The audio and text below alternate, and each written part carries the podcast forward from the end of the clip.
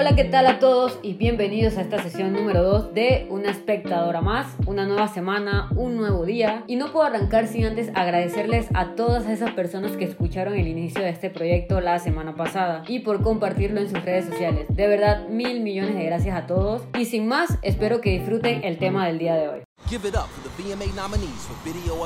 Y bien, tal como dice el título, los MTV Video Music Awards, o mejor conocidos como los MTV VMAs. Realmente es muy curioso cómo di con este tema porque sí, en algún punto me planteé hablar de la historia de MTV en sí, pero pasa que estaba un fin de semana viendo una película con mi mamá en el canal de Paramount cuando de repente sale un comercial de que la premiación sería este 30 de agosto. Y bueno, de ahí sinceramente me quedé pensando en cómo personalmente ya estos premios pasaban desapercibidos para mí y en general ya no suenan tanto el interés de verlos. Si mal no recuerdo, el año pasado llegué a ver una que otra presentación en YouTube. Y es triste, en parte debido a que los VMAs, desde que tengo uso de razón, era esas cosas que le decías a tu mamá que te recordara la fecha porque ese domingo a las 7 de la noche tenías que estar sentado frente a tu televisor y presenciarlos. Perdértelos era una cosa impensable porque de ahí salía todo lo que la gente estaría hablando en todos lados al día siguiente. Y en efecto, me considero que soy parte de la generación que creció con MTV y es divertido recordar que en un principio este canal era solo dedicado a lo que eran los videos musicales. ¿Y por qué los videos musicales tienen esa importancia?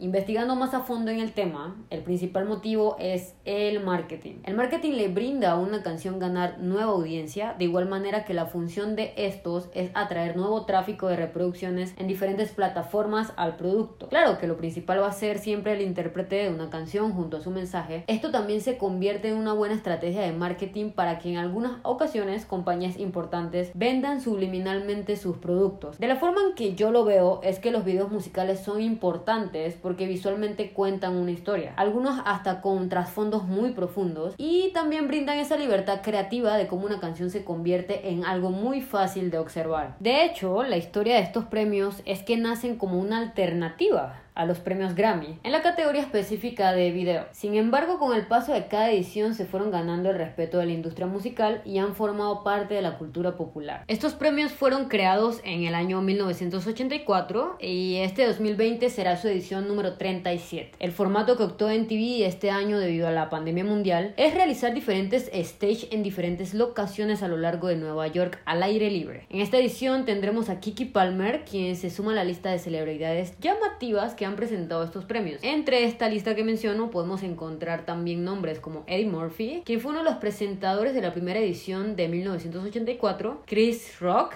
quien me parece es el único que ha repetido este rol de presentador varias veces, siendo la primera en el 97, otra en el 99 y la última en el 2003. También figuras como Jack Black, Kevin Hart, Miley Cyrus, entre otros. Algo a destacar es que hasta el año 2001 los MTV VMAs se realizaban el primer jueves de septiembre, pero desde el 2002 se decidió transmitirlos el último jueves de agosto, para evitar conflictos con el aniversario de los ataques terroristas del 11 de septiembre. Como saben, es una premiación originaria de Estados Unidos y país en donde las ceremonias se han llevado a cabo en diferentes ciudades. Podemos mencionar como Nueva York, Los Ángeles, Las Vegas, Miami y Nueva York. Bueno, y uno realmente se podría preguntar, oye, ¿y por qué estos premios son tan relevantes? Y es que para mí el motivo es algo simple. Estos premios marcan un antes y un después en las presentaciones en vivo. Los artistas venían con un espectáculo único muy característico por ser principalmente controversial, enérgico y sin precedentes. Ya sabemos que MTV siempre ha sido una referencia en cuanto a lo que irreverente se refiere y esta gala de premiaciones no sería la excepción. Hablando de controversias, la reina del pop también es la reina de estas definitivamente. Y es que arrancando con los momentos memorables de los VMAs, tenemos a Madonna en la primera edición de los premios, en donde interpretó su tema Like a Virgin. En esta presentación Madonna apareció en el escenario sobre un pastel de bodas gigante, vestida de novia con velo y toda la cosa.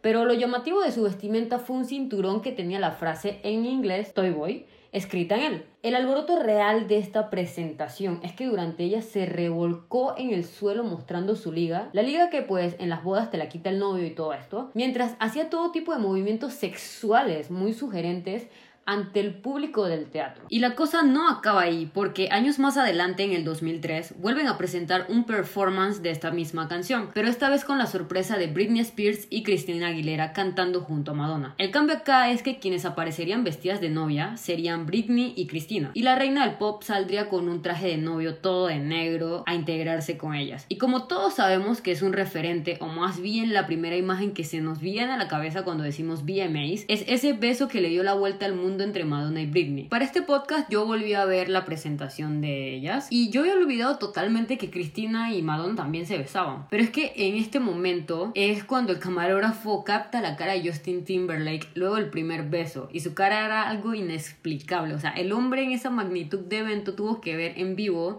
cómo su exnovia se besaba como esta señora Madonna. O sea, es algo muy duro de digerir. Por lo cual esa reacción opacó pues el momento entre Cristina y Madonna. Bueno, y les mentiría a todos si digo que estos han sido los únicos momentos donde Madonna dejó boquiabiertos a todos. Y es que también en el año 1990 fue nuevamente la encargada de la presentación más controversial. De hecho, esta sigue siendo una de las más memorables en la premiación. En esta, ella interpreta su canción Vogue, nuevamente dando de qué hablar por ser tan sexualmente explícita. En esta, Madonna y sus bailarines aparecieron vestidos con atuendos de estilo francés del siglo XVIII. En un punto, Madonna tomó y acercó la cara de dos de sus bailarines a sus senos. Uno de sus bailarines los acaricia y el otro levanta su vestido para exhibir su ropa interior. ¿Y qué les puedo decir? Aquí vamos conociendo porque son tan conocidos por ser controversiales u obscenos los VMA. Nos adelantamos dos añitos más al 1992. En este, NTV le pidió al grupo Nirvana que interpretara su canción Smells Like Teen Spirit, ganadora de dos premios en la ceremonia. Pero la banda había dicho que tocarían dos canciones nuevas, Rape Me y Tourette's. Esto no fue del agrado de los ejecutivos del canal, quienes siguieron presionando a la banda para que interpretaran su canción ganadora. Posteriormente, el canal les dio la opción de tocar otra canción, a lo cual la banda accedió. Sin embargo, al comenzar su presentación, Kurt Cobain toca los primeros acordes de Rape Me. Ante la reacción de los ejecutivos, finalmente interpretaron las canciones que se habían acordado, pero casi al acabar su presentación y muy enojado por el mal funcionamiento de su amplificador, el bajista de la banda lanza su instrumento al aire y cae sobre su propia cabeza. Quedando muy aturdido por el golpe, rápidamente él sale del escenario a backstage, en donde fue auxiliado por nada más y nada menos que el gran Brian May, guitarrista de la banda Queen. Pero mientras tanto, Kurt comenzó a botar los equipos de la banda, empezó a agujerear el amplificador con su guitarra, al tiempo que el baterista Dave Grohl corre hacia el micrófono y empieza a gritarle repetidas veces al famoso guitarrista Axel Ross. Y uno pensaría que fue una noche bastante alocada, pero la cosa continúa mientras se desarrollaba la participación de Guns N' Roses, que esa noche presentaría su canción November Rain junto a Elton John. Momentos antes de la presentación Kurt Cobain había escupido sobre el piano que utilizaría la banda para su performance. Más tarde, Kurt dijo a la prensa que se sorprendió al ver a Elton John tocando el piano que él había escupido. O sea, wow.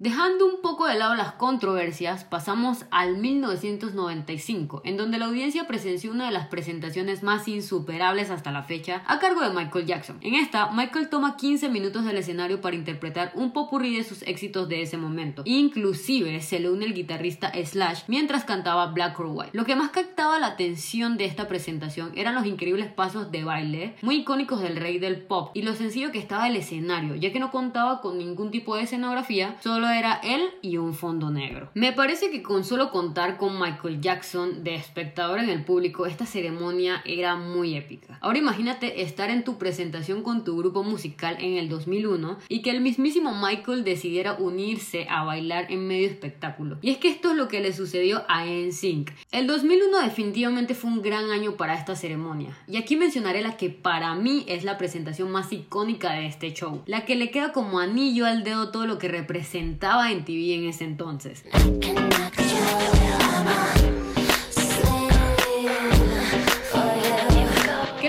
Decir de esta presentación? Teníamos en su mejor momento Britney Spears, llevó a otro nivel el bailar con props, con bailarines, la temática. La presentación arranca con ella saliendo de una jaula encerrada con un tigre de verdad dentro de ella. O sea, Partiendo de ahí es algo que nunca se había visto antes. Claro, muy importante a mencionar es que dentro de la jaula estaba también una persona velando por el bienestar del tigre. Algo que fue una medida muy responsable tanto para la cantante como para el animal y para todo el público. Seguidamente en la presentación tenemos una coreografía impecable. Ya estábamos viendo lo mejor de lo mejor. Baile de vientre, una Britney dándolo todo. Cuando de repente ella camina al fondo del escenario y carga así sin más una pitón amarilla. Y sigue cantando con ella dando vueltas en todo el escenario. Inclusive se acerca a los fans para saludarlos con la pitón encima. Luego la regresa segura con un bailarín y sigue bailando hasta finalizar su performance. Creo que esto es algo muy memorable y para años posteriores Britney siguió siendo una figura muy recurrente para las galas de los VMA. Al año siguiente ocurriría un cambio representativo para la categoría de los premios, pero esto no lo sabríamos hasta años más tarde, ya que el acontecimiento nace de esta confusión que se creó gracias a que Britney Spears junto a la cadena televisiva le otorgarían un regalo a Michael Jackson por su cumpleaños número 44. Dentro de todos los halagos mencionados de Spears hacia Jackson, ella se refiere a él como el artista del milenio. Michael realmente creyó que recibiría el premio al artista del milenio y dijo que cuando era pequeño, si alguien le hubiera dicho que recibiría ese premio, él jamás se lo hubiera creído. El público estaba todo confundido porque realmente no se trataba de un premio real, sino era una celebración conmemorativa por su cumpleaños. Y luego de esto, NTV tuvo que dar declaraciones de este malentendido. Pero gracias a este suceso se adapta el nombre de NTV Michael Jackson Video Vanguard Award, que anteriormente era conocido como el Video Vanguard Award o Lifetime Achievement Award. En ese mismo año, el rapero Eminem se vio envuelto en un intercambio de palabras con el compositor Moby, quien tildó la música del rapero como misógina y homofóbica. Al ganar el premio a mejor video masculino por su canción Without Me, el compositor comenzó a abuchearle, a lo que Eminem respondió retándole una pelea si continuaba abucheándole. Este mismo video también recibe el premio a video del año, haciendo que Eminem se convierta en el primer artista en recibir este galardón dos veces. Este ya lo había conseguido en el 2000 con The Real Slim Shady. Hablando de datitos curiosos, en cuanto a la votación de estos premios, en el 2006 por primera vez se implementa la votación online y solo algunas categorías siguieron siendo de elección privada, como lo son dirección, dirección de arte, efectos visuales, mejor coreografía, cinematografía y mejor edición. Sin duda, un gran avance para estas premiaciones. Pero se ha visto que pasa a segundo plano el video como tal, nominado, y quien resulte ganador, ya que aquí es donde entra un papel importante del fandom o la popularidad que tenga artista. Pero las categorías anteriormente mencionadas siguen siendo de elección únicamente por profesionales. Creo que antes de pasar a hablar ya de los nominados de este año, no podía omitir otro famoso momento controversial de esta premiación en el 2009, que realmente es uno de los momentos que recuerdo como que si hubiese pasado ayer. Bueno, en este año estaba nominado para Mejor Video Femenino Beyoncé con Sing Ladies, Taylor Swift con You Belong With Me, la galardonada de esa noche para esta categoría resultó ser Taylor, a lo que pues ella sube a dar su speech de aceptación y cuando ni siquiera ha terminado de procesar que ganó, salta un personaje llamado Kanye West, el cual se le conoce por ser alguien polémico desde entonces hasta estos días actuales. El hombre le arrebata el micrófono para decir que el video de Taylor estaba bien, pero que todos sabíamos que el de Beyoncé era mucho mejor. O sea, y aquí suceden tantas cosas. Desde la cara de Beyoncé de What, ¿qué estás diciendo, man? Seguidamente de la del público y lo más impactante, la reacción de Taylor. Dios, es que es algo inolvidable, de verdad.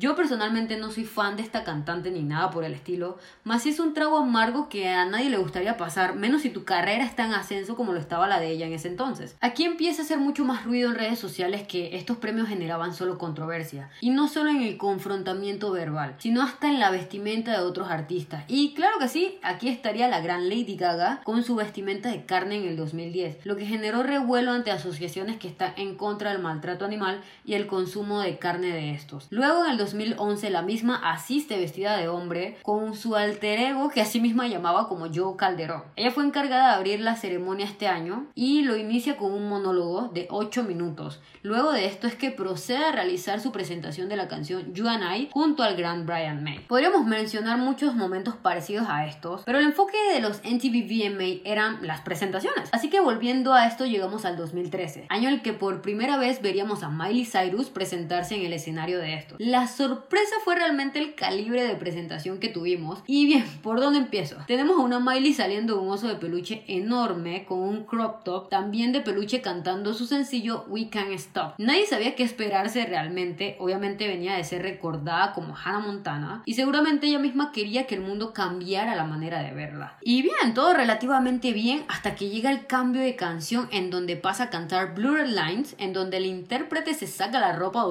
y solo queda con dos piezas color piel junto a un dedo de espuma, bailando en todo el escenario de manera sexualmente alocada, junto a Robin Tickle, también intérprete de este tema. No tengo que tocar muchos detalles de esta, es más, yo misma trato de olvidar imágenes de esta. Y es más, la controversia generalizada por esta actuación ha hecho que esta sea una de las más comentadas en la historia de la cadena norteamericana y una de las más recordadas sin duda. Pero no es todo controversia para Miley, ya que el año siguiente fue anunciada ganadora de la categoría Video del Año por su canción Wrecking Ball. Es cuando la cantante cede su lugar a una joven sin hogar llamada Jessie, perteneciente a una fundación llamada My Friend's Place, la cual brinda apoyo a personas indigentes. Durante los segundos que la chica estuvo en el escenario, ella tuvo la oportunidad de explicarle al público cómo ellos podían realizar donaciones a la fundación. Días después de la gala, según The New York Times, se consiguió recaudar más de 200 mil dólares para ayudar a la fundación. Y aquí me podría quedar horas y horas hablando de momentos memorables, polémicos, pero puedo mencionar que estos premios han tenido de todo un poco a través de los años. Una de las cosas que sí no han perdurado es las tantas categorías que la misma premiación ha ido modificando, eliminando y agregando. Entre las categorías que tenemos como obsoletas podemos mencionar Rington del año, mejor video de letras, mejor sitio web de un artista, cuádruple amenaza del año, mejor artista latino, mejor video masculino y femenino. Esta última categoría mencionada, su último galardón fue dado en el año 2016, debido a que era un premio que generaba controversia y problemas con la inclusión de géneros. Actualmente la lista de categorías se reduce un número total de 20, incluyendo el Michael Jackson Video Vanguard Award.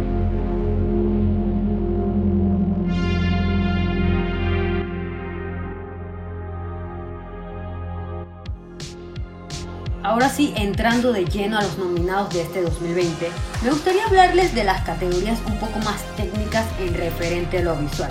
Las categorías en donde sí entran expertos que se dedican a esto y escogen a los ganadores. Empezando con estas, tenemos mejor dirección ¿Y en qué consiste la dirección? Bueno, simplificadamente el director es la persona que dirige la filmación. Esta persona se encarga de dar instrucciones a los actores, decide la puesta de cámara, supervisa el decorado, el vestuario y todas las demás funciones necesarias para llevar un buen rodaje. Para esta categoría los nominados de este año son Billie Eilish con Sunny, video que ella misma dirige. Me parece que así como esta, ella también ha dirigido otros de sus propios videos musicales, lo cual considero excelente y le aplaudo mucho. Tenemos también a Doja Cat con Seiso. Algo que me gustó mucho del video es la vibra setentera que toda la colorización y puesta en escena se le da. Yo originalmente conozco la canción por TikTok, así que gracias a esto pude sentarme a ver el video y pues me encantó mucho. Dua Lipa con Don't Start Now, Harry Styles con Adore You, dirigido por David Meyers, director especial de videos musicales con un historial de alrededor de 200 más, The Weeknd con Blinding Lights, grabado en Las Vegas y en Los Ángeles, Taylor Swift con Demand, este al igual que Billy, en este video ella misma fue la que lo dirigió, yo no tenía ni siquiera conocimiento de la canción. Cuando me tomo el momento para ver el video fue una volada de neuronas totalmente, ya que primero, ok, la canción tiene un mensaje conciso y real de algo que viven las mujeres de diversas maneras ante el ser explotada sexualmente en los medios y siendo muy latente este problema en la industria musical. Seguido de esto, todo bien, estoy viendo el video y al final aparece que el hombre del video es la misma cantante. Yo le aplaudo totalmente a su visión ya que está bien lograda y ni hablar del trabajo de maquillaje y prótesis. Eso de verdad que es un arte maravilloso. Como fun fact para los que no han visto el video, pues tiene sus guiños al problema entre ella y Scooter Brown. Por mencionarlo así brevemente, se sabe que este señor adquirió los derechos de sus 10 primeros años de material discográfico y en eso se vio envuelta Taylor al perder el derecho como autora de estos. Este señor era el mismo manager de Ken West en el año 2016 cuando ocurrió el famoso problema en donde figuras como Kim Kardashian también estuvieron involucradas. Así que podemos observar el mensaje directo que este video musical proyecta. Y bueno, como candidata creo que es la que tiene la mayor posibilidad de llevarse este premio, ya que recordemos que esta categoría premian al director y no al artista. Hablando de la dirección de arte, a diferencia de la dirección en general, la dirección de arte consiste en todo lo que se transmite a través de una imagen. Esto abarca específicamente los escenarios, los props que llevan estos, los vestuarios, los colores del set y bueno, el objetivo de la dirección de arte es la de cautivar al espectador recreando de forma veraz una época o un sentimiento. A ver, por ejemplo, digamos que un video lleva ambientación netamente de los años 80 y en pleno video aparezca un extra con un iPhone 11 a la vista Esto causaría un ruido visual al no formar parte de esta época que intentan recrear y es así donde la dirección de arte entra en un papel muy importante. En esta categoría contamos con nominados como Dualipa con Physical. El video musical que acompaña esta canción fue dirigido por López Serrano y se basó en Order and Cleanless de 1981, un diagrama conceptual de los artistas suizos Peter Fishley y David Weiss, el cual contiene cuatro conceptos universales principales. El primero sería el ser humano, las emociones, los animales y la materia. Serrano incorpora esto a este video combinándolos con colores primarios e intersectándolos dentro de las escenas. Nuevamente contamos con Harry Styles con Adore You, Miley Cyrus con Mother's Daughter, Taylor Swift esta vez con su canción Lover, Selena Gomez con Boyfriend y algo que me llama mucho la atención es que para este video en donde Gómez transforma a sus prospectos novios en sapos, se utilizaron sapos reales. Hay de hecho un behind the scenes en donde se ve cómo ella tuvo que interactuar con ellos. Y por último tenemos a A$AP Rocky con Babushka Boy y que de esta categoría es mi, es mi favorito de hecho, ya que visualmente te cuenta la historia de A$AP como miembro de una pandilla de ratones que se dedican a robar bancos y unos cerdos policías. En un mundo al estilo que te recuerda a Lazy Town. O sea, el trabajo y vestuario de maquillaje de este video es una total pasadez. Y aparte de eso, te deja pensando en una crítica social directa hacia el racismo.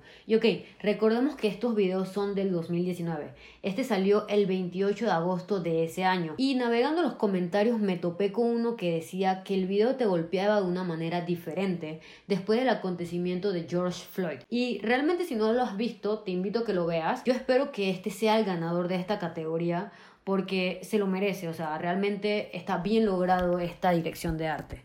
Los efectos visuales son a menudo una parte integral de la historia y de su atractivo. Sin embargo, mucho del trabajo para llevarlo a cabo se realiza en postproducción y normalmente debe estar planeado con mucho cuidado y coreografiado en preproducción y producción. En los nominados de esta categoría tenemos a Billie Eilish, esta vez con la canción All the Good Girls Go to Hell. También tenemos a Demi Lovato con I Love Me, Dua Lipa nuevamente con Physical, Harry Styles nuevamente con Adore You, Rain on Me de Lady Gaga y Ariana Grande y Travis Scott con Highest in the Room. Para mejor coreografía tenemos nominados a BTS con On, grupo de K-pop el cual siempre resalta con su coreografía elaborada, CNCO con Nati Natacha en Honey Boo, The Baby con Bob, Rain on Me de Lady Gaga y Ariana Grande y Normani con Motivation.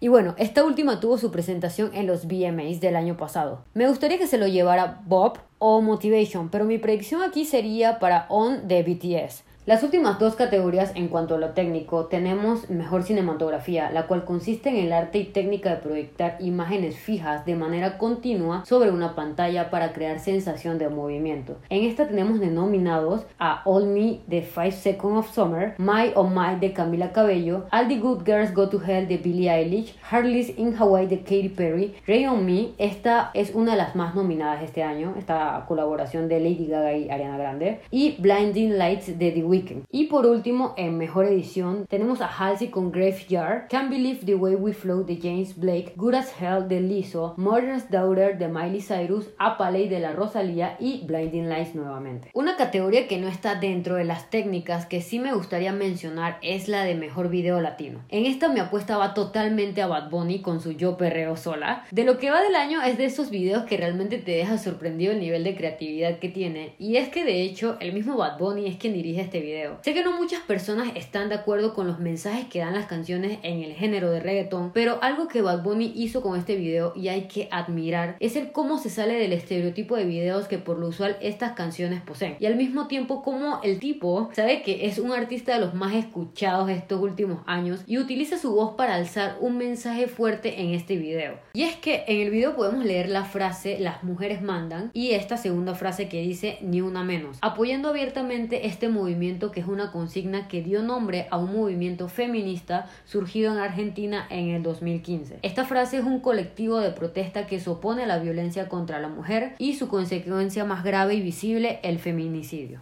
Otros artistas que también están nominados en la categoría son J Balvin con Amarillo, también junto a Maluma con Qué Pena, Carol G y Nicki Minaj con Tusa, los Black Eyed Peas junto a Ozuna con Mamacita y Anuel con China. Y bueno, ya para cerrar el tema de las categorías en video del año, que es el premio más esperado de la noche, tenemos a Blinding Light, Demand, Rain on Me, Life is Good, esta de Future junto a Drake, Godzilla de Eminem y Juicy WRLD y Everything I Wanted de Billie Eilish. En lo personal de esta me gustaría que la misma premiación me sorprenda, ya que cada uno de estos videos posee su propio concepto y es muy difícil saber qué realmente es lo que toma en cuenta NTV para designar un ganador. Puede ser desde la popularidad, las reproducciones que tuvo al año, lo innovador del video, entre tantos factores. Si me preguntan en este momento cuál es la que yo creo que ganará, me iría por Life is Good debido a que es el video con más reproducciones hasta el momento, superando las 900 millones de vistas en YouTube. Y bueno, he estado hablando toda esta sesión de esta premiación, pero ¿qué es lo que se le otorga a los ganadores?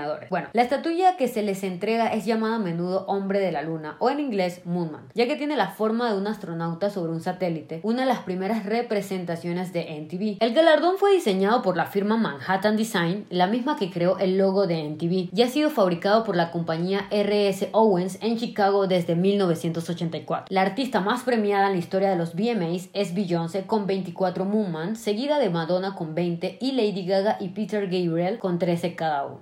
Recalcar que esta premiación seguirá pasando de generación en generación, quizás con un auge no tan palpable como lo fue en los 90 o en los 2000, pero sí una premiación como no existe ninguna otra. No te olvides de sintonizarlos este domingo 30 de agosto a las 7 de la noche en su canal o en su página web. Si quieres conocer la lista completa de nominados, puedes acceder a ella en la página online de NTV. Espero que hayas disfrutado mucho de esta sesión. Si te gustó, no olvides compartirlo a tus amigos que son fans de los videos musicales o de NTV y hasta el próximo jueves.